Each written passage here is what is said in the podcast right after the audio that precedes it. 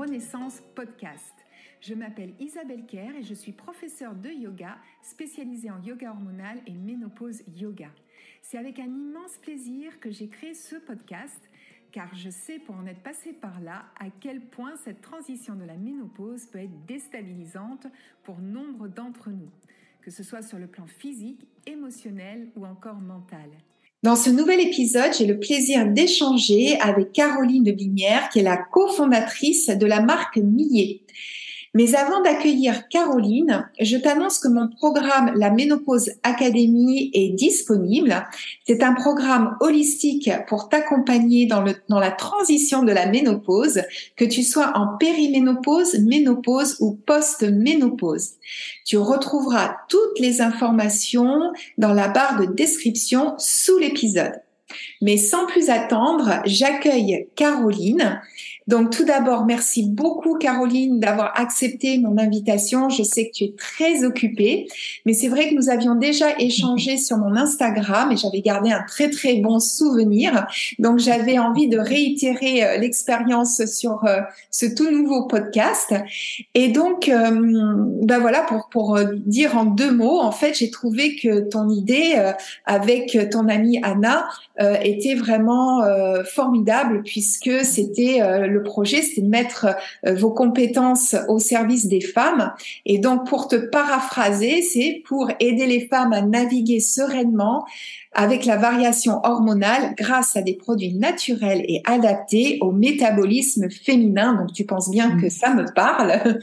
Et donc dans ta marque, on retrouvera différents sérums, des compléments alimentaires, un gel hydratant intime et une infusion, mais je vais te laisser la parole, tu vas en parler mieux que moi. Donc déjà, est-ce que tu peux te présenter et nous dire pourquoi, quelle est l'envie euh, que tu as eue de, créer, de co-créer cette marque Millier Merci Isabelle déjà pour l'invitation. Euh, moi aussi, je suis ravie de te retrouver puisque c'est euh, effectivement toujours l'occasion de beaux échanges sur ce sujet trop tabou encore de la ménopause, sur lequel il y a pourtant euh, beaucoup de choses à dire. Euh, bah écoute, tu as très bien résumé la marque, je pense. Alors pour dire juste en deux mots, donc effectivement, on a créé il y a maintenant 18 mois Millet, euh, donc il signifie la bonne amie en provençal. Et l'idée, c'est effectivement après avoir fait un peu plus de 15 ans en développement de produits euh, cosmétiques et compléments alimentaires dans différentes boîtes, j'ai trouvé que tout ce qui était lié à l'équilibre hormonal, et notamment cette question des perturbateurs endocriniens hein, qui revient euh, en force mm-hmm. euh, au niveau, je ne sais pas si tu as vu passer les dernières études, notamment sur les cancers du sein, puisqu'on est en plein octobre rose, mm-hmm. il disait que l'exposition, notamment pendant la phase périménopausique, à certains polluants, euh, des xénostrogènes comme les dioxines, euh, certains types de particules euh, augmentent significativement les risques du sein. on est dans un environnement qui agresse beaucoup notre équilibre hormonal. On est en train de découvrir les choses au fur et à mesure, où il y a peu de choses qui sont faites et finalement, même au niveau des cosmétiques et des compléments alimentaires dits naturels, le sujet de savoir si on met ou pas des phytohormones ou des perturbateurs endocriniens est un peu le parent pauvre euh, de cette naturalité, alors que dans les faits, depuis les 30 dernières années, notre équilibre hormonal est, vraiment mis à l'épreuve par beaucoup de, de polluants, notamment extérieurs et xénostrogènes.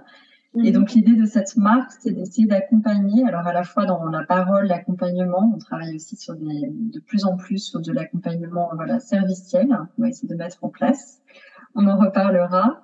Et puis, euh, et puis évidemment à travers des produits, mais des produits qu'on veut vraiment essentiels, c'est-à-dire euh, quelques produits euh, simples qui vont vraiment cibler un symptôme en spécifique. On a trois grands axes qui sont en fait bah, le confort physique, donc tous les problèmes de confort physique, notamment euh, assez peu connus comme des douleurs articulaires, des problèmes de ballonnement, des problèmes de ventre, des problèmes de douleurs au sein qui sont très fréquents.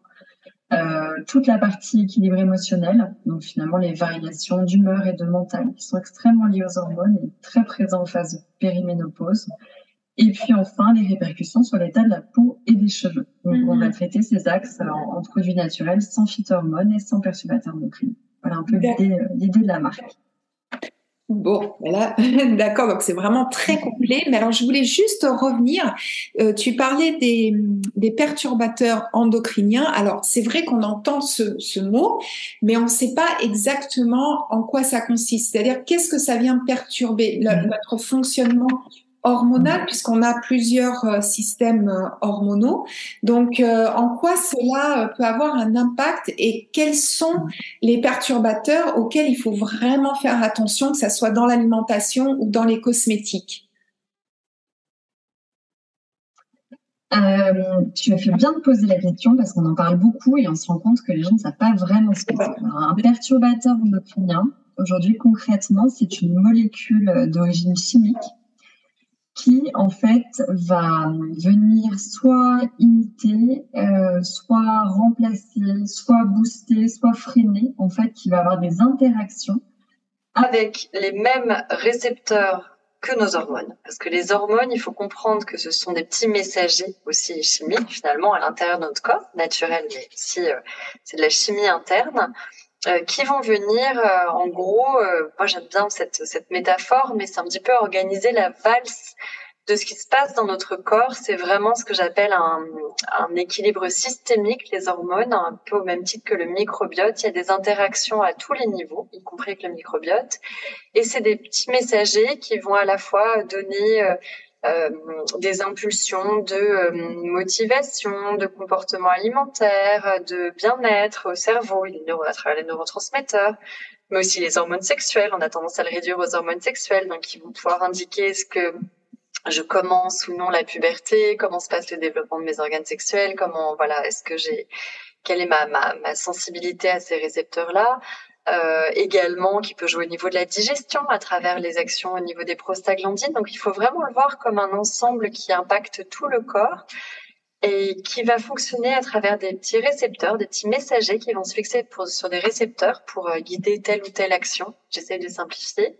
Euh, et en fait, ces petits récepteurs peuvent être mis en concurrence avec des molécules chimiques, alors notamment beaucoup de choses présentes dans l'air. On parlait des dioxines, voilà, des, euh, des PCB, des particules fines. Il y a aussi dans l'eau qu'on boit, on sait qu'on peut pas filtrer les hormones de synthèse, par exemple, qui sont rejetées quand on prend la pilule ou des, quand on a des, voilà, des stérilés ou des choses de synthèse, qui vont, qui vont aussi se retrouver dans l'eau, d'où euh, la nécessité aussi de filtrer de plus en plus son eau, euh, qui peuvent se retrouver au niveau des pesticides également, qu'on retrouve dans, dans l'alimentation. Donc finalement, on a un contexte où s'accumulent de plus en plus de molécules chimiques euh, et qui ont des impacts notamment au niveau de nos œstrogènes. C'est pour ça qu'on nous on s'est intéressé à l'équilibre hormonal féminin. C'est pas pour euh, mettre plus en avant de les femmes que les hommes du tout. C'était pas l'origine du projet. C'est qu'en fait on, on s'est rendu compte que 80, 70 à 80 des estimations de ces molécules seraient des xénoestrogènes, c'est-à-dire qu'elles vont imiter particulièrement les oestrogènes. C'est que la femme a beaucoup plus d'oestrogènes que les hommes, donc est plus impactée. Et par exemple, au niveau des cancers du sein, on voit que ça augmente également chez l'homme, l'incidence. On a quand même 1% des hommes qui ont des cancers du sein. C'est un sujet qui est vraiment trop méconnu. Euh, et donc, en fait, cette surimprégnation d'oestrogènes augmente à la fois une féminisation en fait, et puis on le voit au niveau euh, bah, des pubertés de plus en plus précoces chez les jeunes filles, euh, l'incidence des cancers du sein. Enfin, il y a beaucoup de choses qu'on peut relier à l'incidence de ces xénostrogènes. Et donc nous, on a vraiment eu envie euh, d'alerter, de parler de ce sujet qui est quand même une espèce de menace un petit peu invisible, mais vraiment très présente, notamment depuis les dernières décennies et puis de voir un petit peu comment, euh, par l'hygiène de vie, parce qu'on se rend compte que c'est quand même la bonne nouvelle, au-delà d'être dramatisant, qu'il y a beaucoup de choses qu'on peut faire au niveau de notre hygiène de vie pour finalement dépolluer son organisme, accompagner ses transitions, mieux comprendre ce qui se passe dans notre organisme, qu'on a chacun des sensibilités hormonales différentes, et finalement mieux gérer notre équilibre hormonal et notre santé globale dans cet environnement euh, hyper oestrogénique. Mmh D'accord.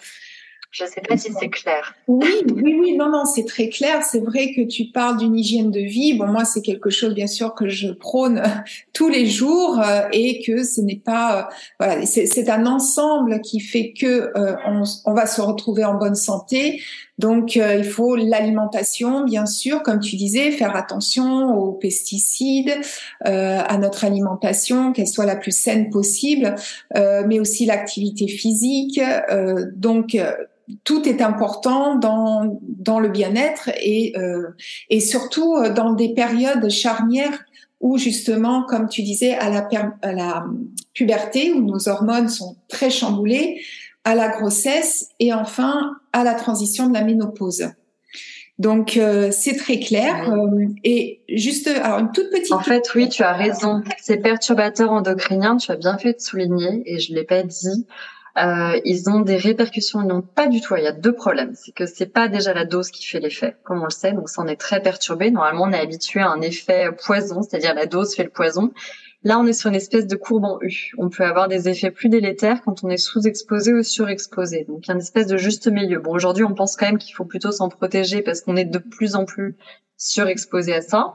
Mais euh, effectivement, il y a des périodes de la vie où on est beaucoup plus sensible aux perturbateurs endocriniens.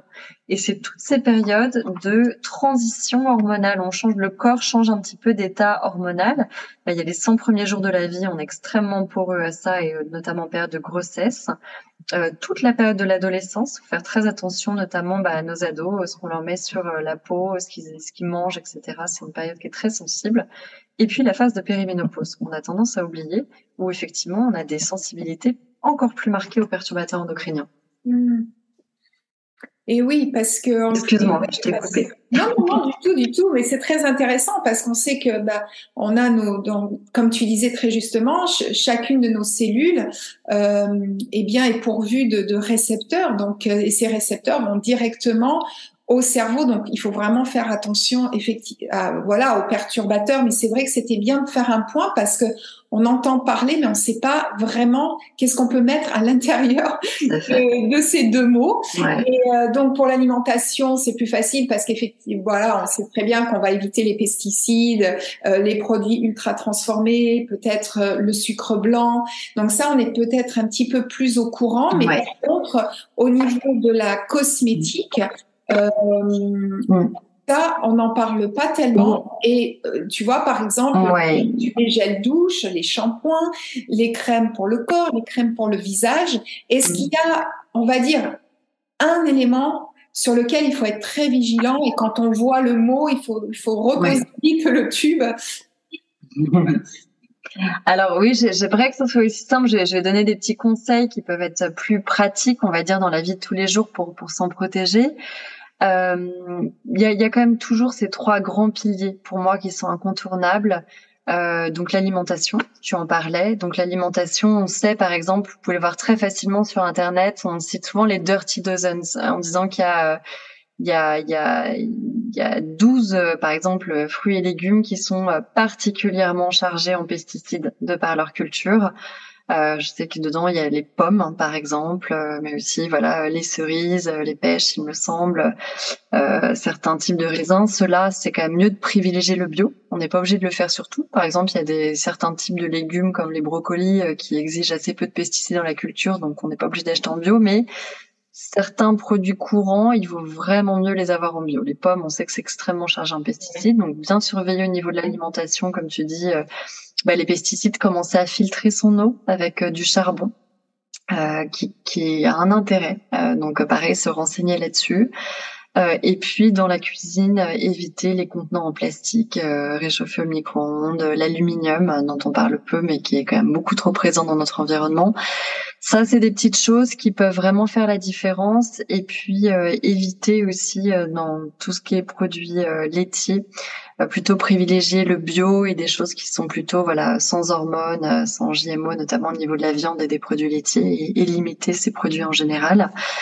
donc ça, on sait que c'est un grand axe. Et puis euh, tout ce qui va être euh, dépolluant pour l'organisme, c'est-à-dire euh, les épices, les herbes aromatiques, les aillacées, l'ail, l'oignon et tout ça sont des choses qui sont dépolluantes pour l'organisme, donc vraiment à, à réintroduire dans l'alimentation. Mm-hmm. le deuxième grand pilier, c'est quand même l'exercice physique, dont tu parles beaucoup, mais l'exercice physique et la gestion du mental extrêmement importante parce qu'évidemment, bah, il y a des liens directs entre l'inflammation dans le corps et justement le fait de retenir aussi certains polluants et le niveau de stress et le niveau d'exercice physique. Quand on transpire, euh, quand on s'étire, on élimine mieux les toxines, on fait mieux circuler l'énergie. Donc ça, c'est aussi un point euh, qui, qui, est vraiment crucial qu'on répète euh, et qui fait beaucoup de bien au mental. Il y a des répercussions exercice physique et mental qui sont plus que prouvées, comme tu le sais. Oui. Euh, et puis enfin, donc au niveau de, de la cosmétique, il y a des études aussi qui sont assez frappantes là-dessus, qui montrent que voilà, chez des adolescents, par exemple au niveau d'exposition au, BPA ou des polluants, euh, en faisant le tri dans la salle de bain, en l'espace de deux semaines, ils ont réussi à diviser par plus de par plus de deux ou trois quasiment les, le nombre de polluants euh, présents dans leurs urines. Donc, il y a des implications claires. Alors, juste pour faire un petit truc clair, on n'est pas obligé de faire la chasse aux polluants dans tous ces cosmétiques, par exemple tout ce qui est rincé. Tu parlais des gels douches, ce genre de choses. Bon, ça, ça reste pas très longtemps en contact avec la peau. Donc mm. finalement, c'est pas le plus grave. Euh, ce qui est rincé, ce qu'on va mettre en seconde sur la peau est rincé. Bon, il vaut mieux les choisir euh, euh, avec précaution, mais je veux dire, si on, si on parle de ça, il faudrait plutôt regarder l'impact que ça a une fois que c'est reversé dans l'eau et les polluants au niveau des rivières, etc. au niveau de la peau, bon, l'impact va être assez limité. En revanche, tout ce qui reste longtemps en contact avec la peau, donc là je pense aux soins qui ne sont pas rincés, donc euh, la crème de jour, euh, le lait corps, ça, euh, le maquillage aussi, c'est vraiment important de commencer à screener un petit peu les listes et faire attention. Le naturel ne veut pas dire sans perturbateur endocrinien. Malheureusement, c'est pas parce qu'il y a un label bio qu'il peut pas y avoir notamment des huiles essentielles qui peuvent être des perturbateurs endocriniens. Donc là, ce que je vous conseille, moi, c'est vraiment l'application euh, Clean Beauty euh, que je trouve la plus euh, aboutie à ce niveau-là, qui va vraiment analyser chaque ingrédient. En fait, on prend en photo la liste Inky, donc cette fameuse liste un peu barbare avec les noms latins des ingrédients, et elle va être capable d'analyser. C'est vraiment quelqu'un de passionné, notamment qui combat les perturbateurs endocriniens, Candice Colin, qui a monté ça. Et ça va vraiment analyser euh, voilà le niveau de risque d'exposition aux perturbateurs endocriniens. Et c'est une base qui est constamment mise à jour euh, qui est vraiment la plus plus au fait euh, de, de, des perturbateurs endocriniens. Parce qu'aujourd'hui on ne peut réagir qu'en l'état des connaissances mais on en découvre de nouveaux chaque jour. Donc cette base est, est constamment updatée. Et donc ça ça permet de donner un petit coup de pouce pour bien choisir notamment ces cosmétiques en faisant particulièrement intéressant à ceux qui ne sont pas rincés. D'accord. Alors tu parlais, alors Clean Beauty, donc hein, euh, la beauté propre, euh, c'est une application ou? Oui, c'est une application. Vous avez Clean Beauty euh, dans l'app et vous allez tomber sur son application, qui est d'ailleurs une application qui est encore antérieure à Yuka et autres et qui est vraiment très très très bien faite, qui se spécialise que sur la cosmétique ah oui, qui est très bien faite niveau cosmétique.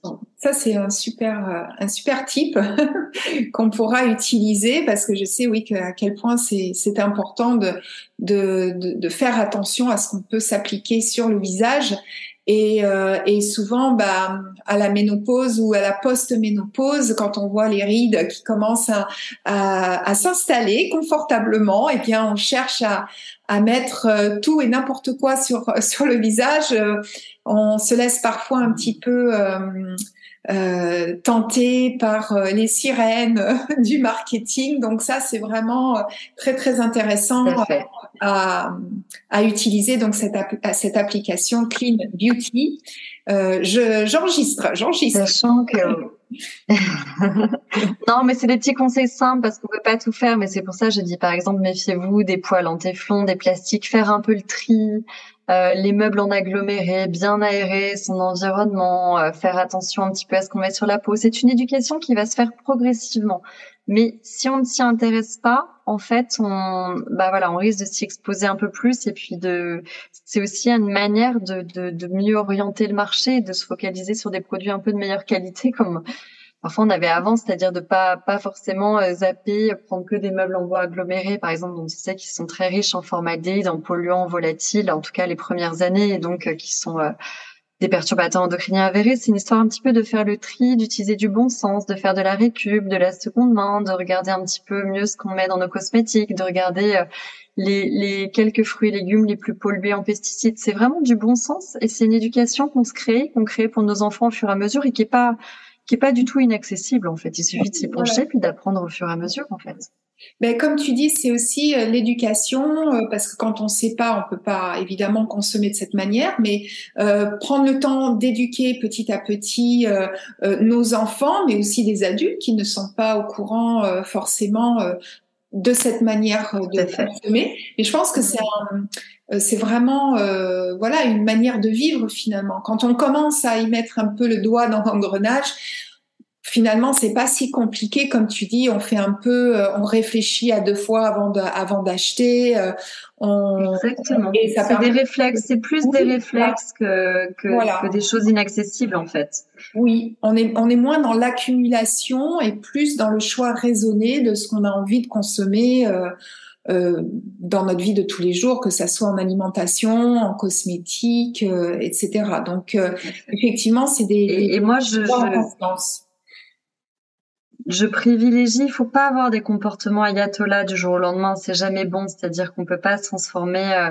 en, en, en, extrême, on n'est pas obligé de tout acheter bio, on n'est pas obligé, mais il y a des petits changements qui se font dans la durée et qui se font bien et c'est des petits réflexes qui sont pas forcément compliqué et après ça s'intègre et ça s'intègre dans notre manière de consommer, dans notre manière de vivre et, et c'est souvent euh, voilà, c'est, je répète, mais c'est pas plus cher de faire ça et au contraire, euh, il y a des y a, y a, beaucoup de choses à faire euh, qui, qui permettent de, de, de, se protéger des polluants. Hein. Je pense notamment à la seconde main, ce genre de choses qui sont finalement euh, plus mhm. accessibles euh, et qui sont qui sont très intéressants et qui peuvent vraiment faire la différence. Le gros avantage de l'équilibre hormonal, parce que nous on s'est beaucoup posé la question avant de se lancer, c'est que oui, c'est très sensible à l'environnement et donc il faut y faire attention. Il faut être très à l'écoute aussi de ce que ça peut nous faire, parce qu'on a des sensibilités, on répétait, très différentes selon bah, nos récepteurs, nos sensibilités euh, en revanche, le gros avantage, c'est qu'on peut agir vite dessus. On n'est jamais condamné. On voit des changements. On parlait des polluants euh, dans les urines des adolescents euh, en changeant les cosmétiques. Eh bien, c'est pareil au niveau de l'hygiène de vie, même des maladies, des pathologies chroniques comme le diabète qui sont dérivées finalement de problèmes hormonaux, puisque c'est la résistance à l'insuline hein, qui est une hormone.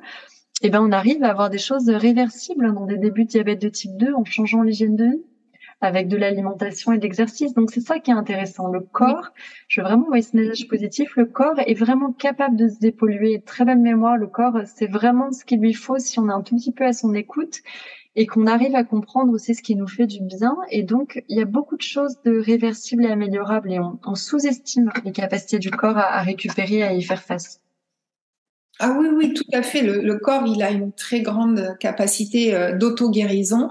Donc, euh, d'ailleurs, j'aime bien toujours prendre l'exemple de on se blesse et, et, euh, on a une cicatrice, de voir comment justement la cicatrisation de la peau se fait, c'est extraordinaire. Donc, on a vraiment une capacité d'auto-régulation aussi. Et tu parlais de l'importance du mental et de, de l'activité physique. Et, moi, je relis ça, bon, mm. puisque je me suis formée euh, au yoga pour la ménopause. Et on parle beaucoup justement du stress qui mhm. engendre euh, bah, ces chamboulements hormonaux euh, et tous les symptômes qui en découlent.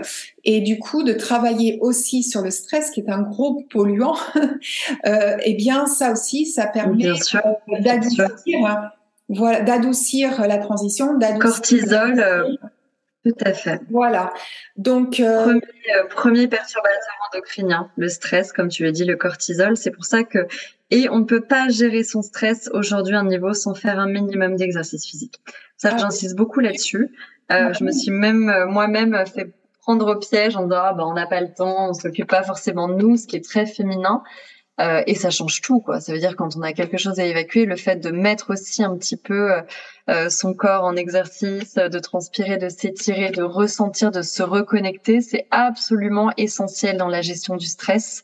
voilà, avant même les plantes. Et puis après, ce qui est très intéressant aussi, si on, on s'aide aussi, parce qu'il y a des plantes qui sont extraordinaires aussi pour nous aider dans, dans ces parcours-là, il faut savoir que avec cette mémoire du corps dont on parlait, quand quelque chose fonctionne et qu'on arrive à faire baisser un petit peu le niveau d'inflammation et de cortisol finalement dans l'organisme, euh, via différentes méthodes, il y a vraiment cette mémoire du corps quand on a atteint un moment où on se sent mieux, euh, eh bien c'est tout gagné parce que le corps va être plus facilement capable de répercuter, enfin de, de, de, de ressentir à nouveau cet état de, de mieux-être en fait. Donc il y a vraiment un travail à faire sur soi de, de reconnexion euh, via différentes méthodes, mais qui est très important.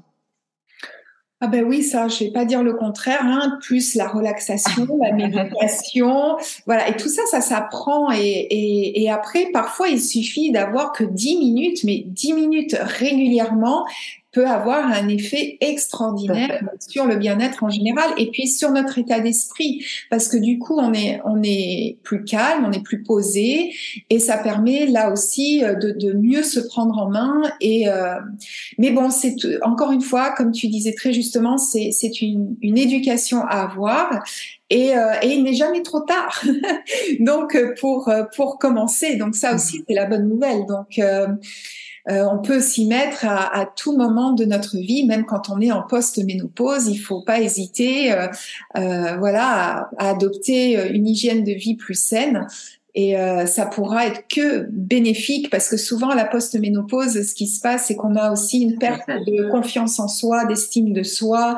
On est un peu démoralisé, parfois un peu défaitiste, un peu déprimé. On avance en âge, donc ça on peut pas le nier. Et, et le fait de se prendre un petit peu en charge, de devenir actrice de son bien-être, euh, eh bien, ça redonne un sacré coup de mm. boost. Et du coup, euh, on est reparti euh, comme en 40. C'est bien pour ça que j'ai appelé mon, podcast Ménopause et Renaissance. Parce au-delà de ça, Renaissance. Hein, oui. Puis, il faut vraiment positiver. On a trop tendance à confondre, et ça, tu l'as très bien dit, l'avancée en âge et la ménopause. La ménopause, moi, j'aime bien l'appeler l'adolescence, l'adultescence. Euh, on a l'adolescence et l'adultescence et je pense qu'il faut être vraiment dans l'acceptation aussi de ces phases. D'ailleurs, il y a un lien très clair dans les études psychologiques entre le niveau d'acceptation de notre phase de vie, de là où on en est, d'avoir un regard en fait plus doux et plus tolérant sur nous-mêmes en fait et, notre notre avancée dans différents états de vie et, et la manière dont est ressentie la ménopause, directement les symptômes. Donc pour moi, au niveau de cette phase, qui est une phase qui est vraiment euh, très euh, enfin, pleine de challenges pour la femme, hein, parce que c'est compliqué, c'est souvent bah, une phase où quand même on, on, vieillit un peu, où les enfants, quand on en a, partent de la maison, euh, où c'est euh, plus challengeant d'un point de vue professionnel. Enfin, c'est c'est une phase où il y a beaucoup de choses qui sont qui sont remises en question, avec en plus des variations hormonales, une tempête hormonale qui peut entraîner des, des variations d'humeur, de motivation, euh, de qu'il exprimait, un changement de métabolisme aussi qui fait qu'on peut voir notre corps, enfin parfois nos odeurs un peu changer, le, le, des douleurs articulaires, enfin des désagréments. Il y a quand même plus de 80% des femmes qui expérimentent des désagréments à ce moment-là. Et c'est vrai que c'est extrêmement important cette phase-là de renouer un peu avec soi-même aussi, son être profond et de se dire ok déjà d'accepter de ressentir de mhm. comprendre les messages que notre corps nous envoie, qui vont être très différents d'une femme à l'autre, et de se dire finalement, bah, de la même manière dont l'adolescence, qui était finalement une période, je pense, tout aussi violente, la puberté, qu'on est passé d'un état de grande stabilité à cet état de d'adolescence où le corps change de manière encore plus flagrante et, et parfois un peu brutale.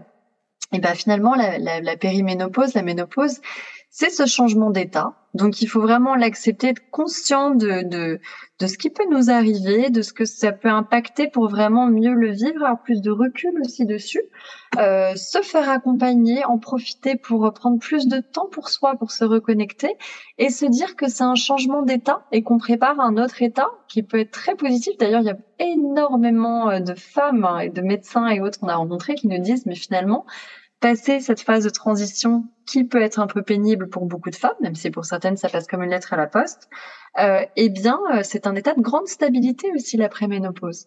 Donc, euh, il faut le voir un petit peu différemment. Il faut un peu, euh, voilà, casser aussi cette image si délétère qu'on a partout de la ménopause.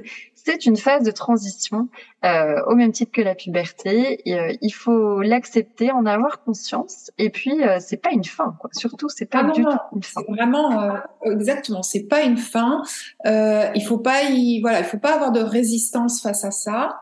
Et, clairement, pour mon cas, euh, moi, ça a été, euh, c'est pour ça que je l'ai appelé comme ça Renaissance, parce que c'est, j'ai carrément changé de carrière. Euh, enfin bon, donc c'est vrai que pour moi, ça a été quelque chose de finalement d'apaisant.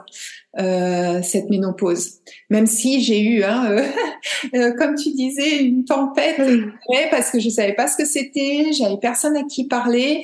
mon médecin balayait ah, ça dans et donc, c'est pour ça que je me suis autant intéressée au sujet, parce qu'il n'y avait rien euh, ou très peu sur le marché français, parce que par contre, en Angleterre, encore une fois, mhm. il y a pléthore de d'informations, mais en France, on est vraiment loin du compte. Donc, c'est comme ça que j'ai commencé à, à beaucoup m'y intéresser et à me spécialiser euh, dans, dans la ménopause, qui, moi, en tout cas, euh, me passionne. Mais alors, pour continuer, pardon, non, non, je ne vais pas te couper. Tu voulais dire ajouter. Non, non, mais tu, tu as raison. Et le, et le pire, c'est la désinformation, comme tu le disais. C'est-à-dire que euh, ce manque d'information, c'est clairement, et d'ailleurs même sur le, le, lieu de travail, tu vois, tu parlais des UK, je suis sortie d'une étude, on fait des, des cercles avec le, le Women's Forum euh, tous les mois qui étudie la midlife. Il disait hier dans une étude qu'il y avait quasiment eu plus de 900 000 départs anticipés euh, ils estiment au Royaume-Uni liés à des problématiques de ménopause au travail. Et toi-même, tu dis que tu as changé de carrière à ce moment-là, tellement c'était pas pris en compte. Donc, quand tout d'un coup, des femmes peuvent avoir des bouffées de chaleur handicapantes, euh, des problèmes de morale un peu fluctuants, de plus se reconnaître, et qu'en plus, elles n'ont aucune écoute ni information à ce sujet, ni accompagnement en face d'elles euh, au travail, ça peut être très compliqué. Et donc, en fait, il y a une problématique globale de, de, reconnaissance, un peu comme on le fait autour de l'endométriose, etc., mais au niveau de, de, la, de la femme et de la reconnaissance de ces phases-là, qui fait qu'une fois qu'on sera mieux informé, que sera plus intégré pour tout le monde, hein, pour les hommes comme pour les femmes, en fait, on peut passer cette période de manière beaucoup plus euh, sereine et accompagnée. L'information est absolument clé. Oui, ça, je suis tout à fait d'accord avec toi. Et alors, euh, bon, là, je vais revenir un peu plus euh, euh, terre à terre sur, sur, ce que tu proposes chez Millet. Donc, tu as expliqué tout à l'heure que la marque s'articule autour de trois grands piliers hein, le confort physique, le bien-être mental et l'état de la peau et des cheveux. Mais alors, comment comment les compléments alimentaires peuvent agir en fait sur ces sphères? Alors, on a effectivement on a des compléments alimentaires et des soins euh, cosmétiques. On agit nous à ces deux niveaux-là.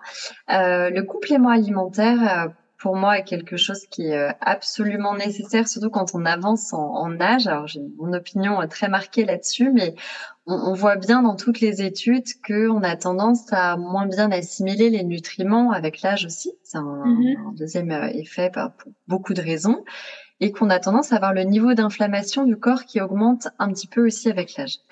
Et donc, il existe aujourd'hui, il y a quand même beaucoup de plantes, je parle pas de plantes euh, miracles sorties du chapeau, mais il existe beaucoup de plantes sur lesquelles on a du recul, euh, sur euh, qui vont jouer sur l'inflammation du corps, qui vont jouer donc des antioxydants puissants, qui vont jouer sur la modulation du cortisol. Donc là, je pense à la l'ashwagandha, une plante que j'affectionne beaucoup, euh, sur lesquelles on a beaucoup de recul. Euh, moi, j'aime particulièrement les plantes adaptogènes. Donc, faut savoir sur plus de 5000 plantes médicinales, il y en a qu'une vingtaine qui sont identifiées comme adaptogènes et qui sont celles qui ont la capacité à le, mieux s'adapter en fait au métabolisme de chacune. Par exemple, la shwaganda peut avoir des effets euh, plus calmants et décontractants sur quelqu'un qui a tendance à être en surtension, en irritabilité, et beaucoup plus énergisant sur quelqu'un qui est en baisse d'énergie. Donc c'est ça qui est intéressant, c'est que c'est des plantes qui euh, à spectre large qui vont jouer par exemple sur la modulation du cortisol, la mélisse que j'utilise beaucoup pour jouer sur les spasmes notamment et la digestion, où il y a des effets très intéressants au-delà du sommeil. Euh, il y a vraiment des plantes sur lesquelles on a beaucoup de recul, ces fameuses plantes adaptogènes notamment, et des vitamines qui sont des cofacteurs dont on sait qu'ils vont aider le corps, ça va donner un petit coup de pouce pour revenir à un état d'équilibre. Et ça, moi, ça me tient à cœur, c'est-à-dire qu'on n'est pas dans l'effet béquille qu'on présente souvent à la ménopause en disant bah vos hormones baissent. Eh bien dans ce cas, prenez des phytoestrogènes, prenez du soja, du houblon. Alors ça peut être très efficace hein, dans certains cas chez certaines femmes, mais malheureusement, quand on regarde à l'échelle, euh, par exemple, de l'Europe et du profil caucasien typique, on, on voit que les phytohormones, finalement, ne peuvent avoir des effets que sur 30% des femmes environ. Et dans les autres cas, on ne sait pas de quelle manière ça agit et ça peut euh, potentiellement être mauvais sur des femmes avec de l'endométriose ou ce genre de choses. Donc moi, j'ai tendance à être très précautionneuse par rapport à ces phytohormones. Et donc l'idée, c'est juste de dire, ben, en fait, on va pas remplacer vos hormones qui baissent. Les hormones qui baissent, les oestrogènes, la progestérone, à un moment, c'est un phénomène naturel qui existe depuis euh, des milliers d'années et, euh, et qui a un sens donc au niveau de l'évolution et de l'évolution du corps.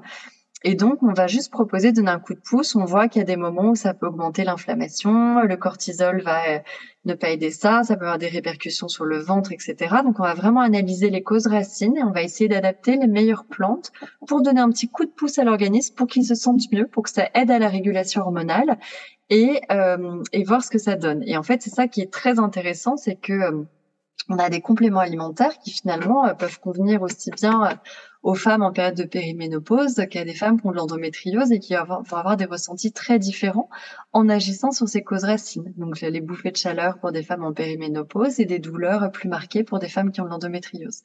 Et c'est ça qui est un petit peu différent dans notre approche, c'est qu'on veut pas avoir des produits comme en marketing, on aime beaucoup sursegmenter euh, en disant voilà ça c'est pour la femme de 25-35, ça c'est pour la femme qui a de l'endométriose, ça c'est pour la femme SOPK. Et en fait, on, nous, nous, ce qui nous ravit, c'est de voir un petit peu le spectre large de nos produits. Où on va rentrer vraiment par des symptômes. Vous vous sentez, vous savez pas très bien, mais là c'est plutôt de l'inconfort physique ce qui vous caractérise. Ou est-ce que là c'est plutôt des humeurs en dents de scie? Ou est-ce que là c'est plutôt euh, carrément des douleurs au sein? Et en fait, nous, peu importe l'âge de la femme, on va vraiment l'aborder par son symptôme et on va essayer de travailler sur la cause racine. Et encore une fois, un complément alimentaire qui fonctionne, eh ben, on est censé avoir des effets à minima au bout de 2-3 semaines. Et les, les effets ne sont pas censés s'arrêter dès qu'on arrête le complément alimentaire, contrairement aux béquilles, par exemple, qu'on peut avoir avec des hormones de synthèse ou des phytohormones. C'est-à-dire que on a aidé le corps à se ressentir mieux, et puis nous, on a des femmes qui peuvent arrêter les compléments alimentaires pendant euh, un mois, deux mois, continuer à se sentir mieux. Il y en a d'autres qui sont en phase de, de gros stress et de périodes de tempête hormonale un peu plus marquées, qui on va avoir besoin d'en reprendre au bout de trois semaines. Donc ça dépend vraiment, mais c'est ça qui est intéressant. Nous, c'est vraiment aider l'organisme à se sentir mieux et revenir à un état d'équilibre pour ancrer la mémoire du corps. Mhm. D'accord. Et donc ça, ça va agir, comme on a dit, sur les, les trois grands piliers. Euh, que vous proposez euh, chez Millet. Alors, on a en, complément alimentaire, oui, en complément alimentaire, on a trois produits. Excuse-moi, je suis pas très concrète parfois dans mes produits. Non, on est tellement sur la philosophie. Mais tu vois, typiquement, on va avoir équilibre, euh, équilibre féminin qui est vraiment un produit qui lui va jouer sur la partie confort physique. Donc, euh, les ballonnements et les problèmes de sommeil en spécifique. Mmh. Donc, avec de l'ashwagandha, de la mélisse, du romarin et des vitamines du groupe B, on va vraiment jouer sur, euh, bah, en fait, de, de, de, de plus sentir un peu lourde, pas bien dans son corps, les douleurs mammaires aussi, on a beaucoup de retours dessus. Euh, donc vraiment la partie confort physique. Après, on a Essentiel Sérénité qui arrive enfin la semaine prochaine, qui est un mélange de trois magnésiums, safran, griffonia, rhodiol, qui lui va vraiment être au niveau de, des variations d'humeur, des fringales, de la motivation d'énergie. On est vraiment sur le, la baisse d'énergie physique et mentale. Euh, et puis, on va avoir un complément aussi très très spécifique pour euh, les douleurs mammaires et euh, les problèmes d'imperfection hormonale avec un élixir détoxifiant à base de, de plantes et notamment de méthane de brocoli pour spécifiquement aider à détoxifier les oestrogènes quand on a trop d'oestrogènes circulant. Donc on va jouer voilà sur sur différentes sphères et une infusion qui va jouer plus spécifiquement aussi sur des problèmes de ballonnement et notamment de d'inconfort articulaire ou de voilà de d'inconfort au global aussi. Mmh D'accord. Et alors donc là, tu parlais des plantes adaptogènes et je crois aussi que tu parles euh, des pré et des probiotiques. Oui, alors ça, je les utilise beaucoup en cosmétique notamment. Euh, l'idée de revenir à cet état d'équilibre. Par exemple, on a un gel intime rééquilibrant pour euh, donc la muqueuse intime et euh, voilà, il y avait presque, enfin, il n'y avait pas de gel, hein, ce qu'on venait sur le marché, qui utilisait des pré- et post-biotiques. Et il faut savoir que c'est très, très lié à la flore intime, toujours cette idée de retour à l'état d'équilibre. Donc, le fameux syndrome génito-urinaire qui est si fréquent en périménopause, euh, avec des muqueuses un peu plus sèches et euh, une tendance à la baisse des oestrogènes qui a tendance à, acidifier en fait le, pH de la zone intime et donc à, favoriser finalement le, la prolifération de mauvaises bactéries dans la flore intime. On va toujours à ce niveau de revenir à l'état d'équilibre. Et c'est un petit peu ce qu'on a fait aussi avec notre huile visage là qui vient de sortir. C'est une huile vraiment pour les peaux qui ont tendance à devenir plus sèches, plus sensibles, avec plus de rougeur ou de rugosité, parce que la peau est très sensible aussi aux variations hormonales. Et l'idée, c'est aussi un complexe de pré- et probiotiques, donc on appelle ça des postbiotiques maintenant pour la peau, qui vont venir rééquilibrer le microbiome cutané et finalement euh, traiter tout en douceur en fait pour, euh, pour rééquilibrer la peau. D'accord. Bon, ben ça c'est intéressant. Je savais pas qu'on pouvait utiliser ça dans les produits cosmétiques. On entend évidemment parler euh, euh, de voilà de prébiotiques pour pour euh, les intestins, mais je savais pas que ça pouvait du coup s'utiliser aussi en, en cosmétique. Bah, c'est important. Non seulement ça, mais ils ont une efficacité encore plus démontrée euh, en cosmétique qu'en interne, parce qu'en interne, ça va dépendre de beaucoup de choses. L'assimilation, ça dépend de la porosité intestinale, ça va dépendre... Il y a beaucoup de choses qui rentrent en jeu dans l'assimilation des produits euh, en interne, ce qui est très important quand on travaille la micronutrition. Euh, en postbiotique, en fait, cette diffusion, cette application immédiate, notamment au niveau des muqueuses, etc., ça, c'est, en fait, ça rend la diffusion plus simple de, ces bactéries hein, finalement. Et donc voilà, même sur des souches inactivées en cosmétique, euh, l'efficacité est, largement euh, démontrée. Beaucoup de choses à faire autour de ça en cosmétique. Bon, eh ben, c'est très intéressant. Et euh, eh bien, écoute, euh, Caroline, je sais que tu as énormément de choses à faire, donc euh, je pourrais parler avec toi euh, pendant des heures, mais je ne veux pas voilà, te prendre trop de temps. Bon, on est passionné par le même sujet, donc c'est sûr que voilà, on pourrait en parler pendant longtemps. Peut-être qu'on pourra se retrouver sur un, un, autre épisode de podcast pour continuer notre conversation.